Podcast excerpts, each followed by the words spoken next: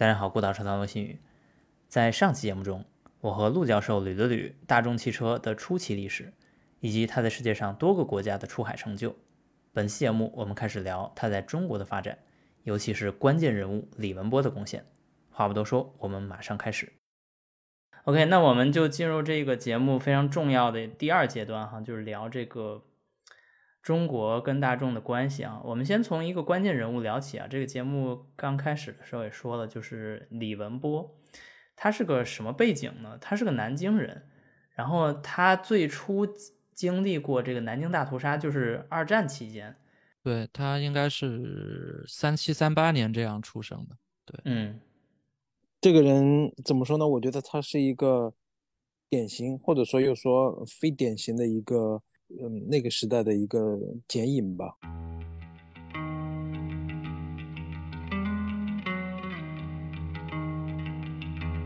在二战前的中国，我觉得还是有不少，呃，受过很好教育的人，呃，包括他们自己的那个家庭，在这个战乱中，大家嗯逃到这个。呃，台湾那边去，然后又走这个，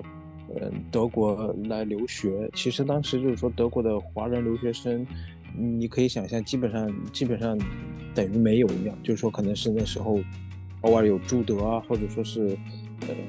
很少的一些人来来德国这边留过学。嗯，然后他在那边就是学了这个技术专业，学了机械。当时是最早的这个唯一的这个大众的。在狼堡的这个中国雇员，但是的话，他也在不错的学校取得了博士学位。所以的话，当时虽然就是说中国作为国家来说的话是比较德国人就是说不是很瞧得上，但是的话，你一个中国人能够在德国大学能够夺得博士学位，这个可能在当时的这个大众狼堡这个里面也算是呃资历很不错的这个员工了。是的，他他应该是在这个亚琛工大。获得的工程博士学位，其实这个亚琛工大毕业，然后去大众工作，这个放在零几年、一几年就显得很正常了。甚至我们孤岛车坛有好几个嘉宾都是这样的，或者类 似的经历。但是你放在六十年代末、七十年代初这样的一个华人，那真的就是绝无仅有。嗯。对，也就是说，他在这个时候呢，然后刚好是在这样的一个位置。当时就是这本书里面写写了嘛，呃，七几年的时候，他就是在大众公司工作，做一些呃发动机开发的工作。他的职业的这个生涯发展其实应该是比较比较稳定的，因为就是说，呃，咱们也知道这个嗯发动机的这个废气研究，或者说是呃不断满足这个减少废气的这个项目，其实。其实一直可以做下去的，是的，他，呃，他好像还做过什么甲醇发动机相关的研究。嗯，七十年代在发动机的开发的历史上是很重要的。那段时间应该全球都在想高效动力，因为正好赶上石油危机，而且在那个我至少我在美国读呃发动机这个课的时候，老师就说那时候全球都在开发转子发动机。很有意思的一个一个历史时期，中国都在开发转子发动机。对，那天那个陆教授在我们的一个小的群里面直接分享了一个在博物馆里面找到的一个技术资料的一个文档哈，一张照片，就是中国开发转子发动机的一个文档，挺有意思。一个内部资料，七七年印的。嗯，OK，是的，就就李文波，我感觉他的这个经历，如果他不是一个华人的话。呃，他可能这一辈子就是接着做他这个发动机开发的这个事业，但是他的生涯甚至生命就被一九七八年的几次访问给完全改变了，颠覆了，成为了一个汽车界的一个关键的通道型人物，或者叫沟通型人物了，就是大众在中国扩张的一个非常关键的人物。是的，那要不就从第一次中国代表团访问德国聊，一九七八年四月。就是一机部副部长，呃，杨铿，他其实也是 很偶然的一次敲门，他来到了大众研发的这个很著名的那个大门那个地方，然后就说我是中国的一个部长，然后我想见你们的这边的一些负责人。不可思议，对，也就是说，嗯，对，必然里面是存在很多偶然的。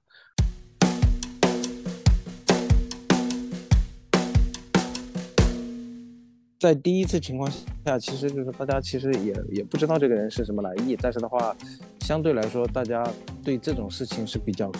比较开放吧。这这可能也是德国人自己的一个文化现象。但是的话，这个时候当时就是说，整个整个厂里面就就可能就一个人能够能够沟通，所以的话，嗯所以把李实验室里的李文波给拉出来。拉出来，拉出来，你赶紧说两句话。他拉出来他说话我们听不懂对。不应该呀、哎，你们你们不觉得就是杨坑这个人，无论他是地位多高多低，他都去德国了，还不得带个翻译？他应该是有翻译，但是大众觉得可能觉得待客之道，所以还是找一个我们这儿的，比如说中文的雇员一块来接待。嗯，嗯，马上就跳出了自己的原本的位置。是大众这个乙方意识非常好。甲方的部长，嗯，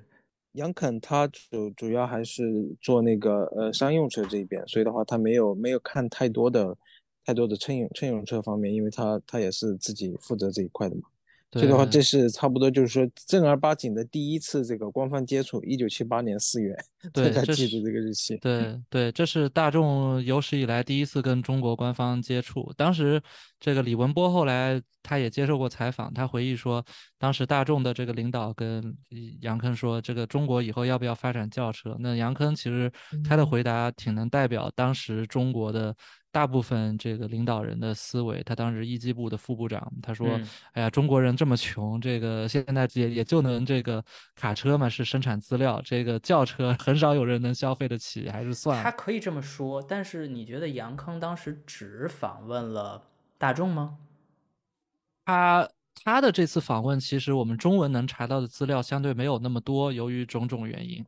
呃，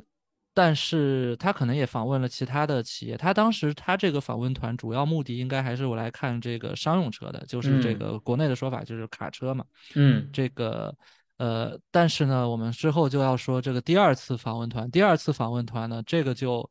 呃真正的促成了中国和大众的合作，而且呃这次访问团其实也是有很很多的机缘巧合才能促成这次合作的，现在看起来也是很有意思。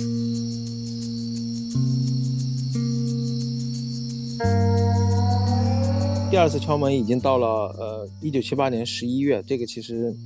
半年以后如果看这个速度的话，其实也是挺挺挺快的了。嗯，这次是机机械工业部部长周子健过来的，这里面呢也有几个很知名的这个政治家，因为当时机械工业部的那个代表团秘书长就是咱们的那个呃后来的第三代领导核心，对嗯对，对对第三代领导核心所以，所以这一次访问的这个记载资料特别的齐全。嗯这次访问为什么说很重要呢？呃，其实他们这个当时来敲门也是比较偶然，呃，不知道杨坑后来这个回回国以后有没有把这个意思给带到，但是显然周子健这个团他们来欧洲考察，其实他们是主要考察机械工业，甚至不是主要考察汽车工业。呃，他们来考察机械工业，也看了一些这个其他的汽车企业，像什么菲亚特啊、奔驰啊什么这些，就他们之嗯前知道的。计划里是没有大众的，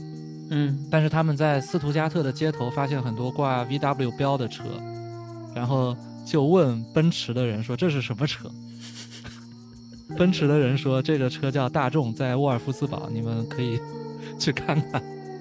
所以是沃尔夫斯堡去介绍的，然后他们就到大众的这个门口又去敲门了。嗯然后保安就就直接把他们放进来了，这个直接通报了当时大众在这个这个狼堡唯一一位董事，这个人叫维尔纳施密特，后面我们还会提到，这个人是大众负责生产的这个董事，呃，所以就把他们放进来了。为什么这个对他们这么客气呢？有一个可能的原因啊，我猜测，因为在哈恩的回忆录里面读到说，一五十年代的时候，大众的保安曾经把呃西班牙的工业部长给拒之门外。所以导致大众之后二十几年都进不了西班牙市场。哦，原来是这个原因。刚才你在讲那个海外扩张的时候，我在说西雅特，你看，在整个欧洲哈，它为什么没有能够很快的用到一些廉价劳动力的国家？其中就是西西班牙很重要嘛，因为现在西班牙的这个年年生产汽车是非常非常多的嘛。嗯然后我就在想，西班牙我的认知就是 PSA 或者就雪铁龙跟标致，他们的投资是非常早的，甚至在那个叫 Vigo 的一个城市，呃，那基本上就是全市都是雪铁龙的人。对对对，嗯但是大众就去的比较晚，就赶了个晚集，其实跟这个有关系，所以可能大众之后就 在这个待客方面特别的小心。呃，我们为什么说这次代表团非常重要呢？因为这次代表团它刚好就呃赶上了三个契机，所以嗯就把上海要生产轿车这个项目给提出来了。嗯因为我们记住啊，他是一九七八年十一月份去的，啊，第一个契机呢是一九七八年七月份，因为当时呢，虽然说改革开放的标志是这个那一年底的十一届三中全会吧，但是其实一九七八年已经开始进行一些初步的一些尝试了。嗯，其中很重要的一个呢，就是当时呢，呃，很多的这个国务院的部委都在想，是不是要这个利用当时广东开始探索的一个模式，就是所谓三来一补中间很重要的一个呃模式，叫来料加工。来料嗯加工很很很简单，就是外企我跟你国内的工厂签了协议，我把呃料呃我把这个原料免费的供给你，中国赚一个加工费，赚一个加工费，然后出口。呃，这个里面呢，现在看起来好像这个加工的利润很小啊，但对当时中国因为非常缺外汇，其实这个是很重要的，而且在整个这个过程中，中方几乎不需要任何投入，呃，理论上看起来好像是这个一本呃五本万利啊，或者五本可能百利吧，嗯，所以非常的呃诱人。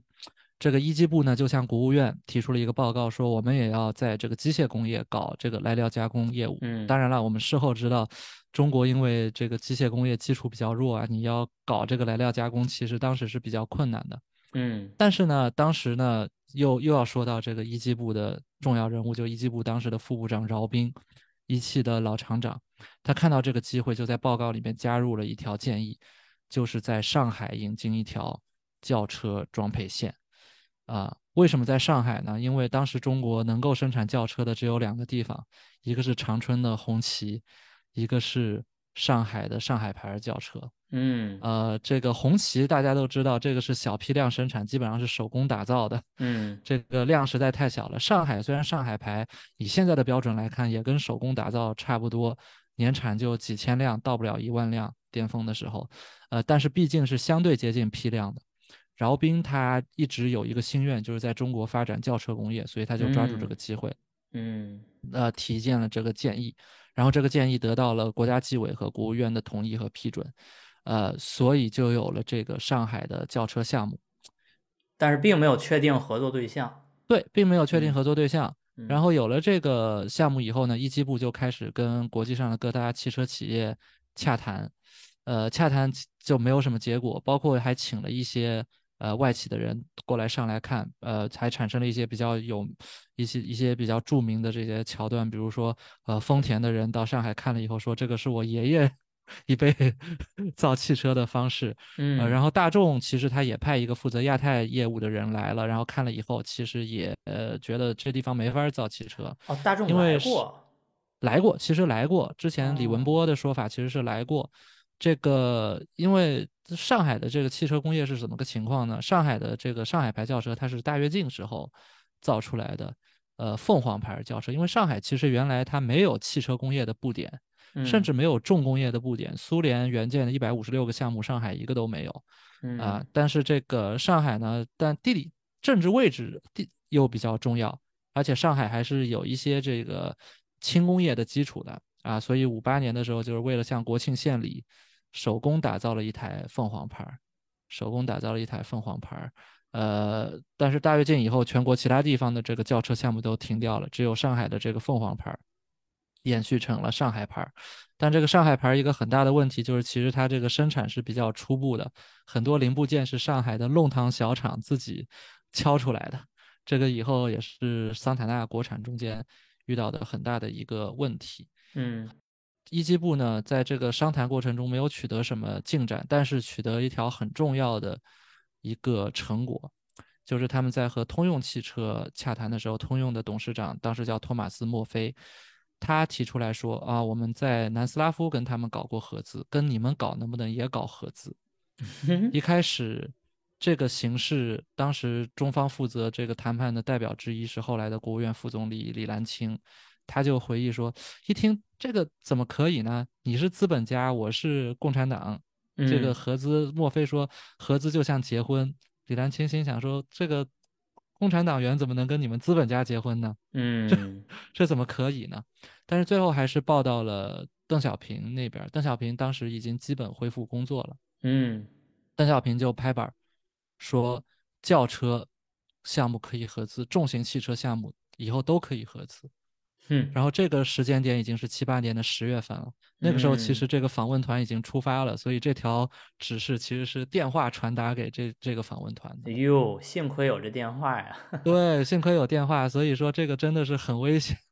本来他们是没没有这个授权去嗯谈合资的。然后嗯第三个呢，就是机械工业部呢定下来去狼堡以后呢，在访问大众的准备会上，当时团员之一就是当呃当时上海的一个代表，是上海市机电一局的局长，叫蒋涛，这是个老同志，当时也快六十岁了。然后他就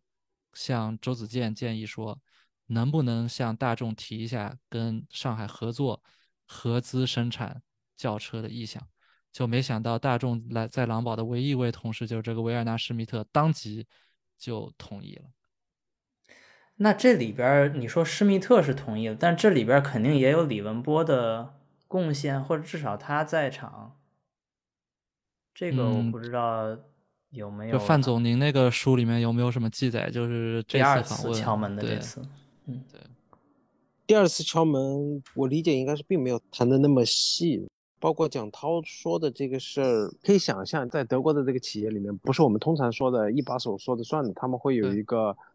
management team，就是管理团队，上面还有董事会来讨论一些重要的跟这个公司发展方向性相关的一些事情。嗯，那就是说，并没有像中方那边儿目前宣传的是施密特完全同意了这个合作，是吧？这边讲了一下，就是说有一个德方的代表，他大致心里有一个这样的概念，但是的话，我理解就是说，实际上大家在这一次会议上面并没有达成太多的一个合作的一个共识吧。估计就是说德德方有德方的想法，中方有中方的想法，但是并没有拿到台面上一起来讲。OK，所以其实这是一个比较模糊的介绍双方的认识而已。是的，但是在中方的角度来说，他们对这个会谈的解读是要乐观非常多的，甚至呃回头去看蒋涛后来接受很多采访，呃，也就是上海机电一局的这位领导，呃，他就多次提到说，大众甚至说，如果中国能做的话，他们会马上把在韩国谈的，在韩国也就是南朝鲜谈的生产轿车的项目给马上停掉。呃，这个显然在 李文波那边的记载里面，包括 Felix 李那边的记载里面是没有提到。OK，那后面就又有一次谈判，而这次其实才是真正的正式谈判，就是一九七九年的五月份，这是按照中国这边的语境或者采访的一些语境下是这么说的哈。要不陆教授，你先介绍一下中国这边是怎么提这个事儿的？啊、是的，中方这边的记载呢，其实是关于这个江总书记这边 是有比较多记载，因为他是当时这次这个七八年十一月份这次访问团的秘书长嘛。啊、其实根据他的记载，其实七八年十一月份呢，呃，其实他已经计划好了要去大众，这个就跟这个坊间流行的这个我之前提到过的，因为斯图加特路上见到很多大众，所以想去狼堡试试，这个说法有一定出入。呃，他们最后这个官方的记载呢，就是这次在大众那边谈的具体的结果，就是由饶斌呃明年带第一季度，也就是七九年的第一季度带一个专家组到大众专门来谈这个事情。饶斌本来应该是参加七八年十一月份的这个访问团的，他应该是副团长，他当时是一机部的副部长，但嗯他当时因病身体不好，所以没有参加。呃，所以一直到七九年的五月份，呃四呃，中方的记载其实是四月份，这才是真正的开始了谈判。其实饶斌这一次到欧洲走了一个月，谈的是不止大众的，还谈了像其他的像雷诺啊、雪铁龙啊啊这些企业，但是谈的结果并不是太好。呃，但是他在大众这里还是取得了一定的成果。嗯，那这时候我们又要让范总来介绍一下书里这个 Felix 的书里是怎么说的这段。这边记录是相对来说比较正式，大家嗯把你考虑的一个模式和中方和德方考虑的模式拿出来讲了一下。然后的话，最开始就是说大家呃心里面考虑的是，呃年产量呃一十五万辆的这个车的一个工厂。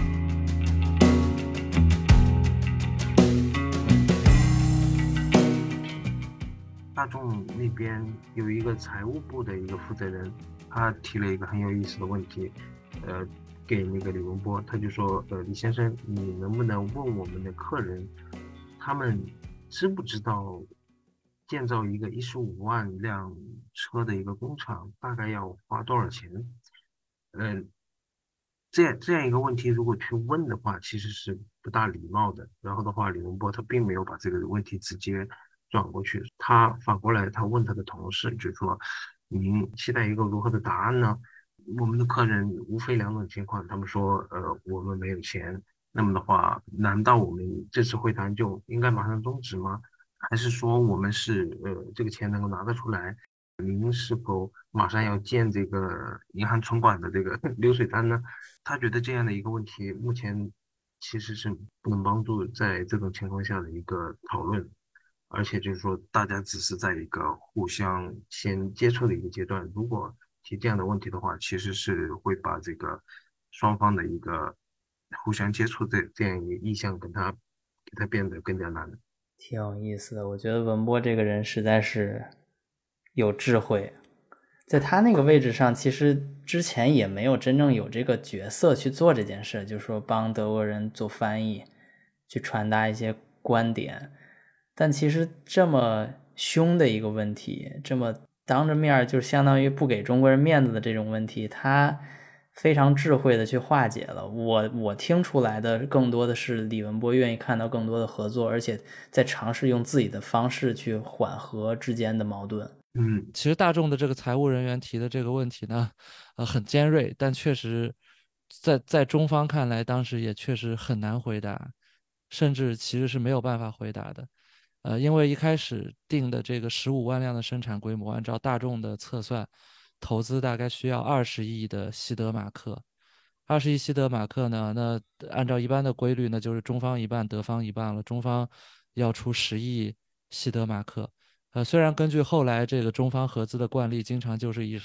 什么厂房啊、机器设备、人力啊折价一些，但你毕竟得出一些钱。十亿西德马克是什么概念呢？当时西德马克差不多是两个西德马克兑一个美元，而中国一九七九年的外汇储备是多少亿美元呢？中国一九七九年的外汇储备是八点四亿美元，哈，半个中国都要给他。对啊，所以说确实，即使是你可能以厂房啊、机器设备啊，或者呃这个人力抵一部分，那那也要出可能相当于是几亿美元吧。那可能就 差不多外汇储备的三分之一就没了，那简直天方夜谭。对于中国来说，这个问题也是没法回答。对中国来说，这个问题也是没法回答。呃，所以这个就现在回过头来看，改革开放之初，确实很多事情是很难办的，因为你没有经验。呃，中方也不知道，就十五万辆的规模意味着什么，需要投资多少，我能够在多大程度上负担。呃，另外一个。呃，中方其实之前一直没有预料到的一个困难就是，这些车应该卖给谁？呃，我们之前谈到过，饶斌他一开始在这个报告里面写的，就是这个来料加工的报告里面写的，包括这个上海的轿车项目，一开始的目的说是要十五万辆出口赚外汇，但显然以当时中国的这个技术条件是不可能的，因为中国基本上没有这个。轿车的乘用车零部件的供应链，嗯，你造车除了人力成本可能稍微便宜一点，其他成本都是非常高的。嗯，呃，这个条件下出口有什么竞争力？而且，正如后来上海大众的经验所证明的，你要达到这个大众的生产质量，你还需要很长的一段时间。对的，对的，就是说为什么这个人会这样问这个问题？就是说。建一个一十五万的车要花多少钱？然后他他下面就解读了，就是说他这个人肯定在参加这个会议之前，他把中国的这个大的一个当时的一个经济数据，呃，统计数据看了一下，他然后估算到就是一个平均的中国这个居民的话，他一辈子不吃不喝他也买不了就是说目前的一个一个车，这是对对刚开始的那个问题的一个解读，就是说他作为李文波这个人，他来解读一下大众的这个财务的部门的那个同事为什么会问这个问题。这个这个没没有逻辑啊，这完全是两笔钱啊，一笔是国家能不能建得起这个厂房的钱，这是国家投资的钱，一个是居民消费的钱，这是两两个两个完全不一样的账啊。嗯，但大众他们的这个思路应该就是，首先你这个出口可能没有那么现实。那如果你要在国内卖的话，卖给谁？呃，像中国这种国国家，这个对于西德人来说很难理解的一点就是，其实在当时中的中国是没有私人消费市场的，其实主要是单位消费的市场。呃，如果你要看私人消费的话，中国当时。呃，根本不可能有任何的私人消费市场。呃，改革开放之初，中国的人均 GDP 大概是，呃，当时的物价两百到两百五十美元，而当时一辆轿车，便宜的轿车，家庭轿车也要大概六七千美元，那就非常好估算了，那就是你不吃不喝三十到四十年才能买一辆车。呃。这个是对陆教授，我其实不是在质疑这件事儿。我觉得中国消费不起车，这是个现实。那我在质疑他这个书写的逻辑，他难道真的是这么写的吗？就说中国出不起那真的是这样写的。但但是我我理解他是这样的，就是说，首先这个人会质疑你真的需要一个一十五万辆车的工厂吗？然后的话，下一步你知道这个。建一个一十五万辆车的这个工厂需要多少钱吗？其实其其实就是说应该是两个问题，只不过在书他最后就问了一个问题出来。对，我知道他相当于找了这两个不客气的问题中比较客气的那个问了。嗯，对。然后的话就是这个 Felix Lee 他在这里面也解读了，就是说 OK，这个人来开会之前，他把中国的这个。呃，经济统计数据看了一下，然后他自己心里大概有个有一些问题已经存在了，所以的话，他在这个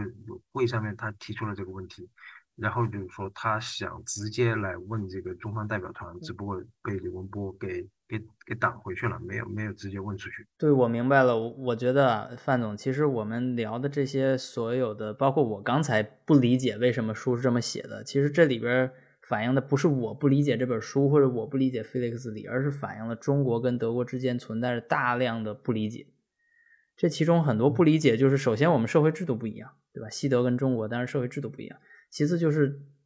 一一边是已经造了二十多年车的一家公司，一家是刚开始准备造车的一家公司。那这两个这个语境也是完全不一样，在汽车领域它的语境也是完全不一样的。然后最重要的是，就是在对于汽车消费这件事上，中国是没谱的，是没概念的。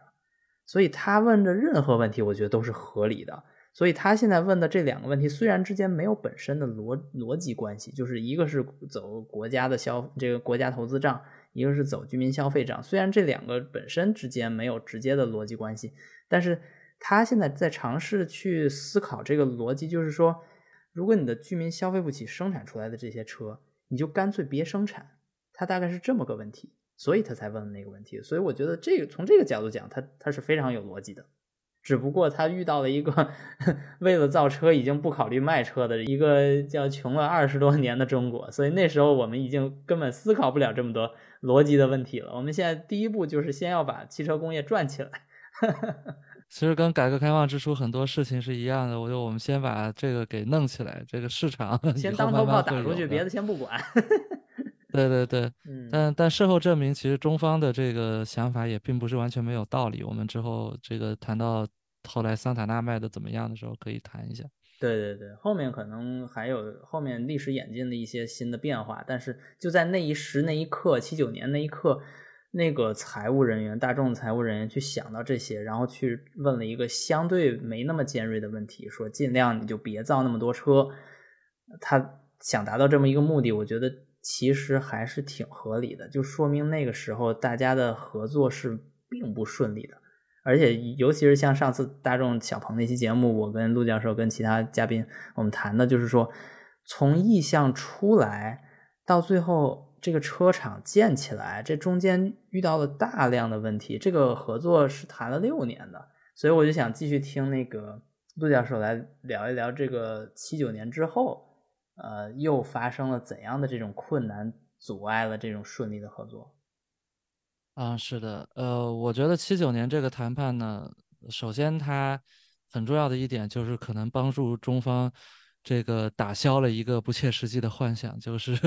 在中国生产轿车出口。呃，后来我们看中方的各种记载，呃，都是对这一块语焉不详，说一开始要生产轿车出口，后来就慢慢不提这事儿了。呃，也就是应该是在与大众这个漫长的谈判中，慢慢意识到了，呃，在中国生产轿车出口是没有那么现实的。嗯，啊，最最后其实上海大众这个项目呢，是有一些出口的产品，但是出口的是叫做这个短发动机。就这个不知道新宇听没听说过这个名词？没有，短发动机就是两缸比四缸短，是是这样啊？不是不是，short short engine，short engine 就是这个发动机应该就只有什么缸体、缸盖，就这些最基础的一些部件。哦，就是说那个 accessory 那种辅助零件都没有的，就裸机是吧？对这么个概念。对裸裸差不多是这么一个东西，这个就是呃技术含量相对来说比较低的。那它出口到 谁件哪儿了呢？是到罗马尼亚吗？呃，出口好像就是出口到供这个桑塔纳或者帕萨特的备件。巴西、日本，对，可能可可能就可能就这这些这些地方了，他没有说具体出口到哪。OK，但是最后还是做了，但是就是做的太比较呃小，做的就就只是一个非常非常这个初级的一个一个部件。明白那么上海大众之后遇到的几个问题呢？这个在中方的记载里面呢，其实是有一些记载的，但嗯记载的不太全面嗯啊。我们在这儿就可以给它总结一下。嗯第一个记载就是这个项目起步以后没多久，就遇到了七九年的，呃一件事情。这个七八年的时候呢，我们都知道七八年改革开放的前夕，它的序幕是我们国家派了很多，呃这个代表团到西方国家去访问，呃带回来的一个很大的这个感受呢，就是中国跟西方国家落后太久了。嗯所以我们现在应该利用各种机会去引进这个西方的设备，来发展经济。但是问题就在于中国当时外汇储备非常少，一下子七九年、八零年就把外汇储备给花没了。七九年的时候外汇储备还是八亿美元，八零年的时候就变成负十二亿美元了。哎呀，他刚才问那问题太对了。所以大众问的那个问题，其实其实是是是有道理的，呃，所以当时中央的一些领导人啊，特别是陈云这些同志，他就开始，呃，按照这个历史学界的说法，就是开始打所谓的叫洋跃进，就是七八七九年的那一波引进大量外国项目的洋跃进，呃，这个这个打击的这个手段还是非常的凶猛的，七八七九到八零年大量在建或者筹建的项目被暂停或者下马。嗯最典型的就是当时改革开放初期的一个标志性项目，跟日本新日铁合作的宝钢、宝山钢铁，嗯连宝山钢铁的好几个项目都被砍掉了，嗯那更不用说其他的项目了。嗯，所以上海大众这个项目一开始也差点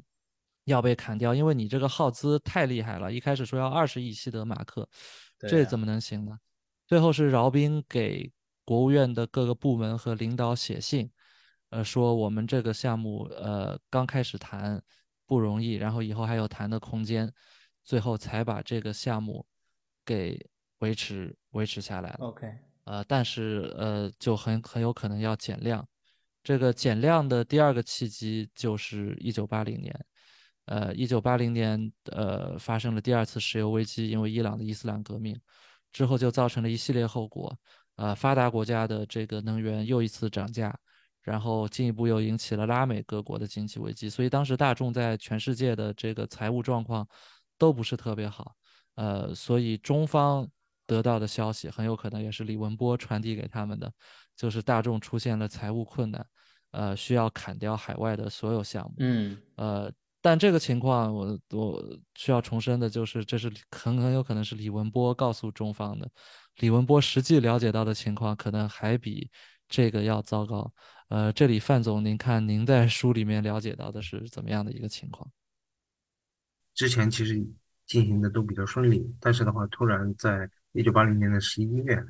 嗯，这个大众的一个部门的头就通知通知这个李文波，跟他说，就是说想一个非常礼貌和嗯友好的一个方法，能够通知中方，他们准备从这个目前已经谈到的这个合作中间出来。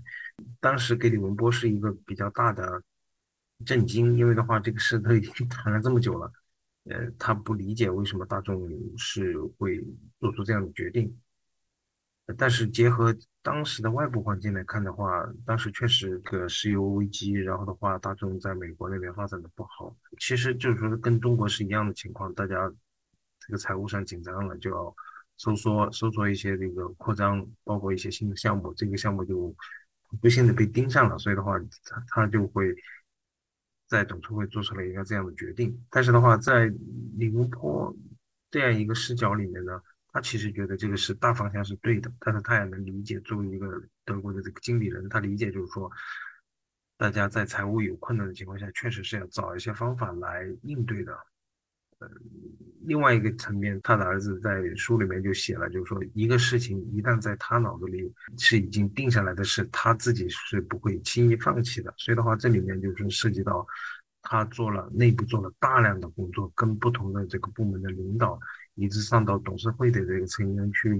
去做一些说服的工作，最后就是说把这个项目能够保留下来，这个其实也是他自己的个人的一个能力。因为通常的话，在德国企业中，一个董事会做出的决定基本上是很难很难把它推翻。但是的话，在这里面他确实做到了这一点，太伟大了！我觉得中国能有现在的汽车工业，跟这个人的努力真的都分不开干系。是的，是的，而且李文波最后还做了一个这个很重要的事情。当然，从范总之后可以稍微补充一下，很有可能这个计划是七九年就已经确定好了。呃，最后一九八一年呢，呃，为了达成一个妥协方案，就是中方可能也投不了那么多钱了，德方也投不了这么多钱了，最后怎么办呢？啊，一九八一年，李文波跟一个叫纳德布什的人，这个人是 Wolfram。Nader Bush 是大众负责产品规划的一个人，就到北京去拜访饶斌，去商讨这个项目呢应该怎么办。最后呢，他们跟饶斌商谈的结果是，把原来批量生产十五万辆车的项目给减量成了三万辆，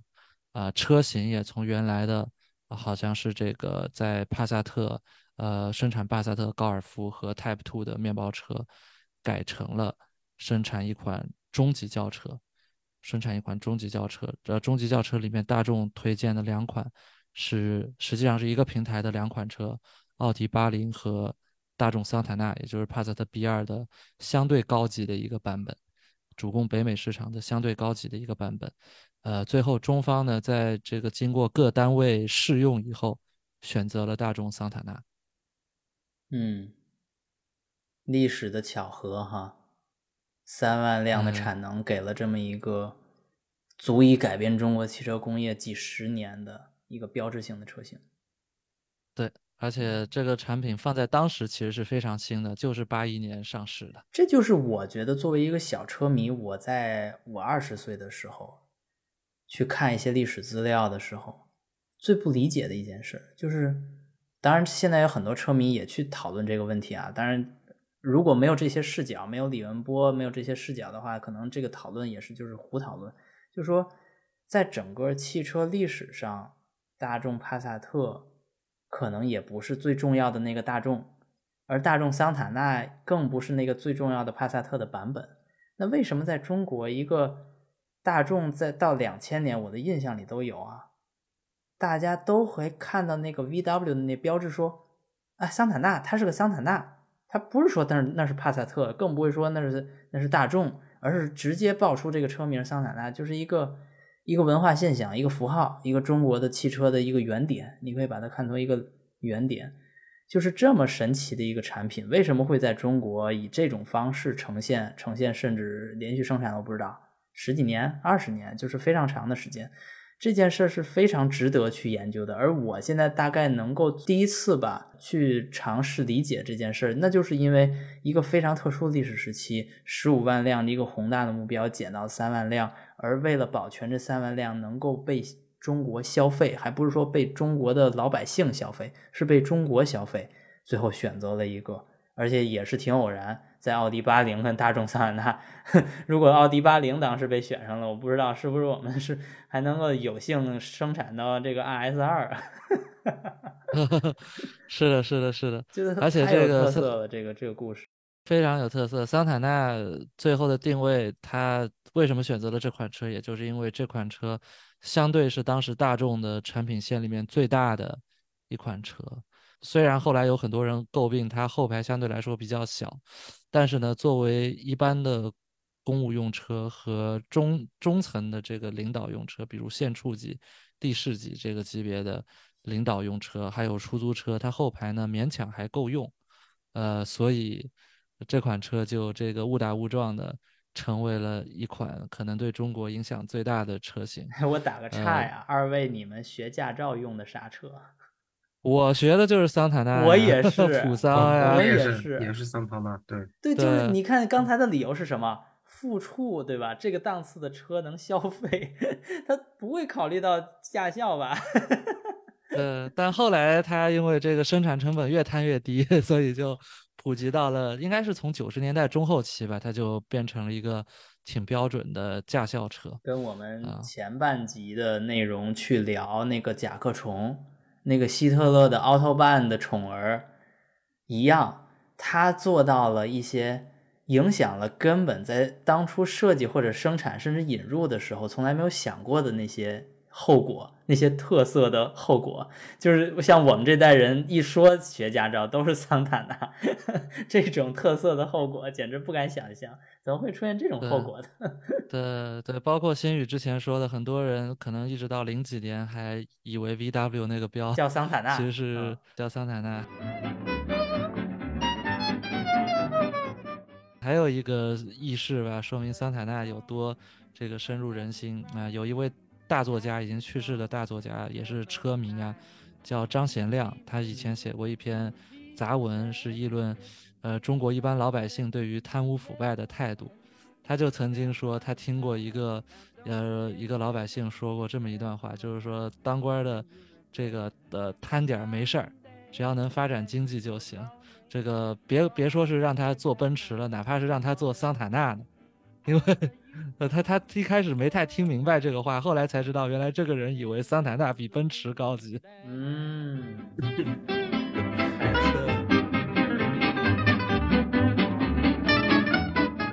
OK，那咱们继续回到刚才说的这故事线哈，真的，一年一个变化，七八年敲门，然后七八年二次敲门，七九年首次谈判，说到这儿，最后发现自己没钱了，整个中国国库没钱，没外汇了。说到这儿之后，我觉得在对于我来说已经心灰意冷了。那后来又怎么把这东西推进的呢？就最后推进的这个结果，就是把它减成了一个三万辆的项目。三万辆的项目最后定下来的投资呢，我记得应该是一点九亿，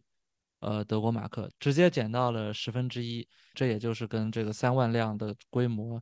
呃，相匹配的。呃，而且这个到了一九八二年呢，实际上事情又迎来了一个很大的转机。啊，虽然这个一九八二年其实这个中中方又出了一些问题，就。有一些人在这个上海写文章说，这个合资经营只会对外商有利，这个德方稳赚，中方稳赔，最后也是这个这个上海上汽，当时叫上海拖拉机汽车联营公司，还有这个饶斌这个方面又花了很多力气，把这个事情给摆平了。呃，但是八二年总体来说呢？这个事情出现了一个很大的转机，就是八二年一位新的 C 大众一位新的董事长上任了，就之前提到的卡尔哈恩。卡尔哈恩因为他在大众最大的功绩就是他把大众的这个美国市场给做起来，哎，所以所以他对于国际化是非常非常热衷的。他在他的回忆录里面就说，他对大众在中国的发展非常有信心。嗯呃，虽然中国当时的这个人均 GDP 和人均汽车保有量还远远不如尼日利亚，嗯但是他，但是他坚信的坚定，中国以后会是一个非常重要的汽车生产国。我觉得我太需要感谢这种高屋建瓴的这种前瞻性的观点了。哪怕他可能都不知道最后到底是以怎样的方式成功的，但是他就坚信成功。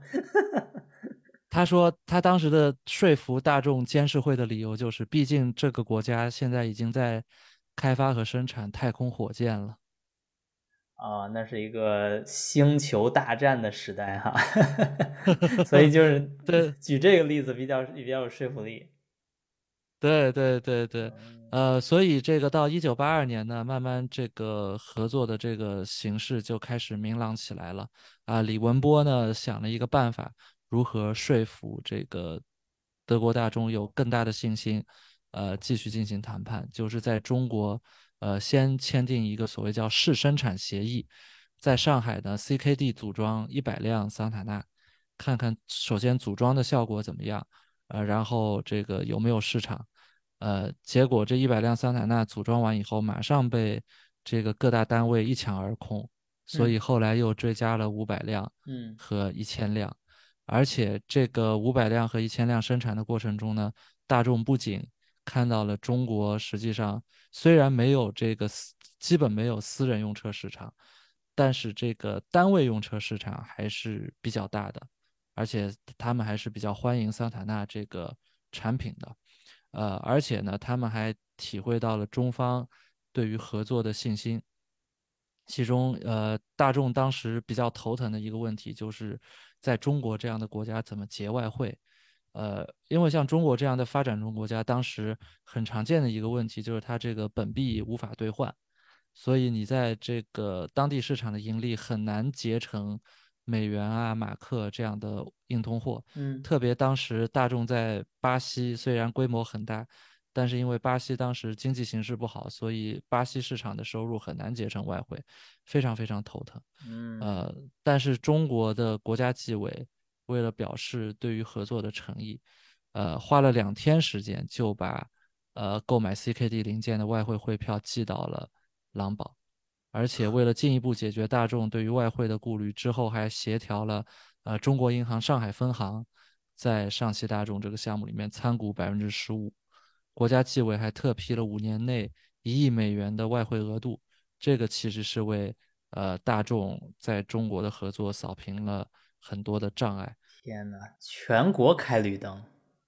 对对对，其实这个是一个非常大的绿灯，因为当时中国到一直到八十年代的这个外汇储备的顶峰，也就是大概几十亿美元，嗯，所以一亿美元是很大的一个数了。是呃，但但在这个过程中，其实中国也得到了不少的利益。呃，比如说在谈判的过程当中呢，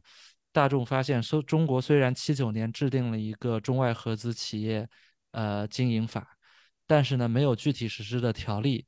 而且对于德企来说，更要命的是，这个德企是比较看重知识产权保护的，但是发嗯现中国居然当时没有专利法，所以他们没有办法保护大众在这中国的一系列专利，可能连注册都没有办法注册。嗯，所以李文波在这里边又扮演了一个很重要的作用，他游说德国政府的一个部门叫国际合作部，出资帮助中国建立了国家专利局，制定专利法。所以这个其实呃，而且在这个过程中还呃促成国务院制定了叫做《中外合资经营企业法实施条例》，这个其实也算是大众对于中国法治建设的一个贡献。这不是大众对法治建设的贡献，这是李文波的贡献。这 这个你你在中国，你当一个法律界的任何一个呃人士哈，这我不知道有多少人会听孤岛车谈啊。你们的祖师爷现在看见了吗？就是他。呃，至少做专利法这一块儿的，确实中国受德国的影响挺大的，嗯其实是跟 这一块儿呃有很大的关系。呃，最后呢，这个谈判，呃，根据哈恩自己的回忆录的说法，最后是在这个一九八四年一锤定音，因为一九八四年呢，呃，有一位比较重要的人物，当时的国务院副总理，后来担任国务院总理的一位现在已经去世的党和国家领导人，访问了大众在狼堡的总部。这个哈恩对他的访问非常非常重视，呃，请他不仅请他参观大众的厂房生产线，还让他穿上了大众的夹克，啊，让他穿上大众夹克，还跟这位领导人开玩笑说：“你穿上大众的夹克就是大众的一员了。”而且还带他乘坐了大众的一款呃概念车，呃，这款车后来没有投产，叫 Student，呃，后来的学生对这个图还能找到吗？这个图应该是能找到的，可以找到，回头放到 show notes 里。后来哈恩二十年以后碰到这位领导人，这位领导人还记得这款概念车，说明对于大众的印象是非常好的。嗯，呃，在此之后呢，谈判的进度就加快了，而且双方制定了一个时间表，在年底德国总呃西德总理科尔访华的时候签约。呃，所以最后在当年十月份科尔访华的时候，就在当时两国总理的见证下。终于经过了接近近近六年的谈判，这个上上上海大众这个项目正式签约了。呃，额定的投资就是最后缩减到一点九亿马克。中方德方呢，占股是五十对五十，德方就是大众自己占股百分之五十。中方的百分之五十呢，其实还分了三块。嗯，啊，一块是后来的上汽，当时叫上海拖拉机汽车联营公司，占股百分之二十五。另外呢，这个之前说的这个中国银行下属的投资公司，最后是调整到了占股百分之十。嗯，还有百分之十五呢，是当时的这个中汽总公司。中汽总公司当时董事长就是呃饶斌啊。这个中汽总公司是八十年代呃短期存在的一个协调全国汽车产业的这样一个呃实体。呃，为什么要由中汽公司来参股呢？实际上这是大众自己的建议。因为大众自己在谈判中也意识到，其实上海脱气背后其实是中国的地方政府，嗯，但是他们想把中央政府也拉进来，获得中央政府的背书，啊，所以就就想了一个解决方案，就是由中汽占股百分之十五，呃，当然最后来由于上海大众发展的势头比较好，最后这百分之五十的股份最后都变成上汽的股份了，啊。合同里面呢，包括了这个桑塔纳 CKD 的项目。一开始先是做几年的 CKD，但是给了八点九亿美元还是多少的额度用来购买，呃，桑塔纳的 CKD 零件。嗯，但是到了这个这个外汇额度用完了以后，必须要实现桑塔纳的国产化。啊，这个其实对中国的汽车产业发展非常重要。之后我们可以呃稍微谈一下，还包括了大众承诺在九十年代初。再进行一期技术改造，呃，这个就是后来我们知道的桑塔纳两千的这个项目。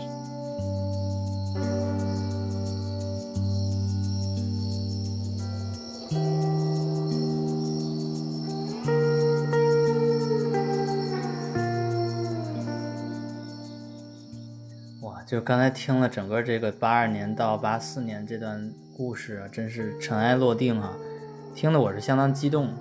呃，所有的这个故事从七八年敲门一直到现在八四年，都是为了这么一件事儿。但是这一件事从零到一的这个意义是巨大。我是能听出来整个这个事件对于中国汽车工业的意义。而且我现现在作为一个中国汽车工业的一员哈，或者叫汽车工业的一员，我觉得这件事儿真的值得我们所有在这个行业里面的人去。不断的去返回去回顾，因为这里涉及到太多的组织结构的方面的努力，呃，就国家跟汽车工业之间的这个关系，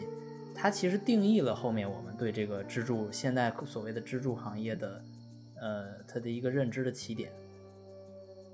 嗯，是的，而且桑塔纳八四年开始，先是年产三万辆的这个规模投产。也是适逢其时，因为改革开放，呃，进行了几年以后，其实很多的地方政府、企事业单位手里已经有钱了。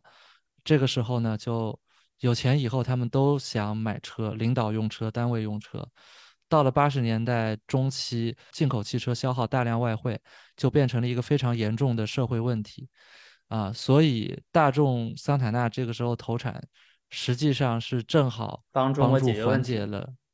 帮中国其实缓解了很很大的一个问题。这也就是，呃，为什么哪怕要在中国生产汽车，哪怕是合资生产外国品牌的汽车，呃，一个很重要的目的，其实是为了节约外汇。嗯，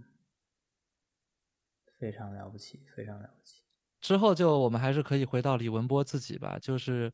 呃，李文波自己不知道他书里怎么谈的，但是我的感觉就是李文波谈成了这个项目以后，他在大众内部的地位也提升了，所以就有了这个机会，他能够外派到中国常驻了两年，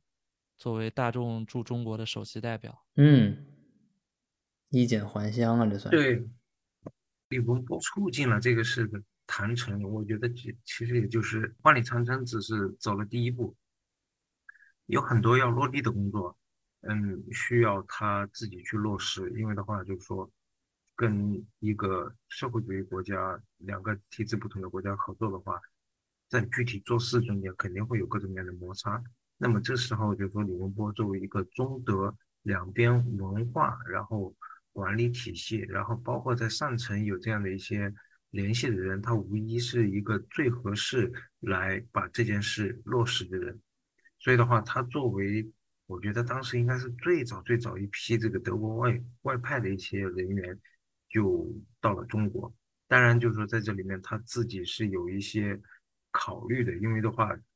他不是一个人，他他还有一个家庭，所以但是这个事情他还还是有点纠结的，因为的话在德国这边比较比较稳妥吧。但是的话，当时就是韩，也就之前你们说的那个比较有远见的那个，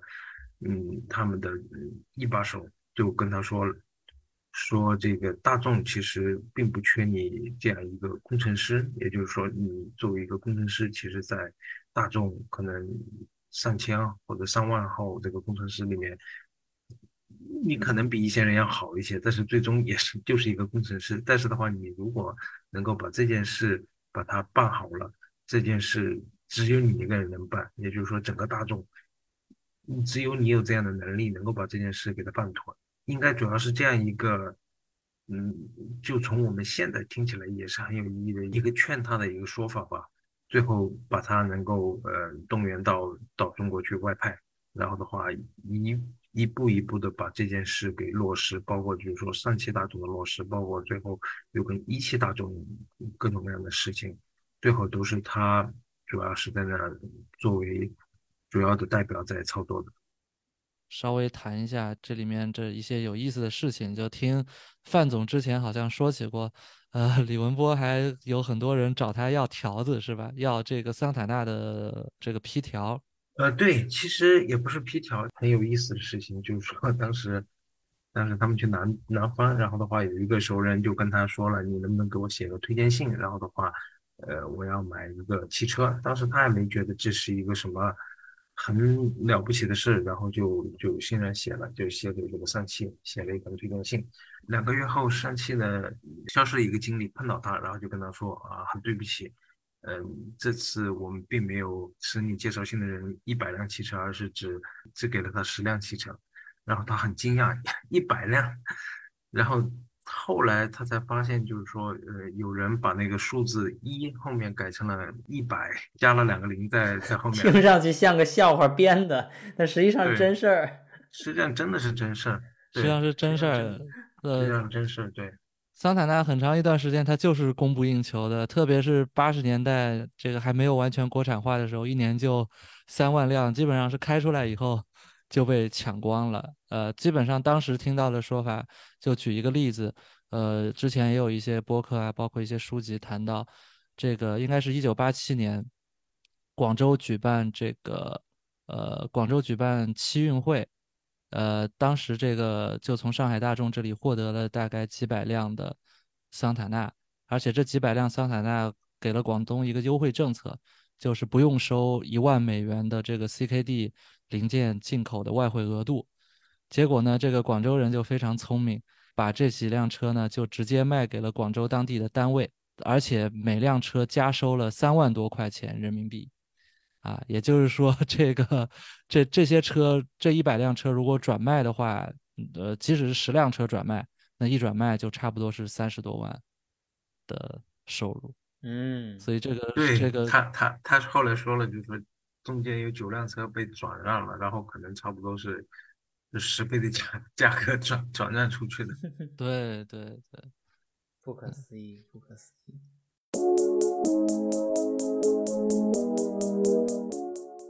好的，本期节目就先暂时告一段落。在下期节目中，我们将继续跟陆教授和范总聊聊李文波在一汽大众项目上的贡献，敬请期待。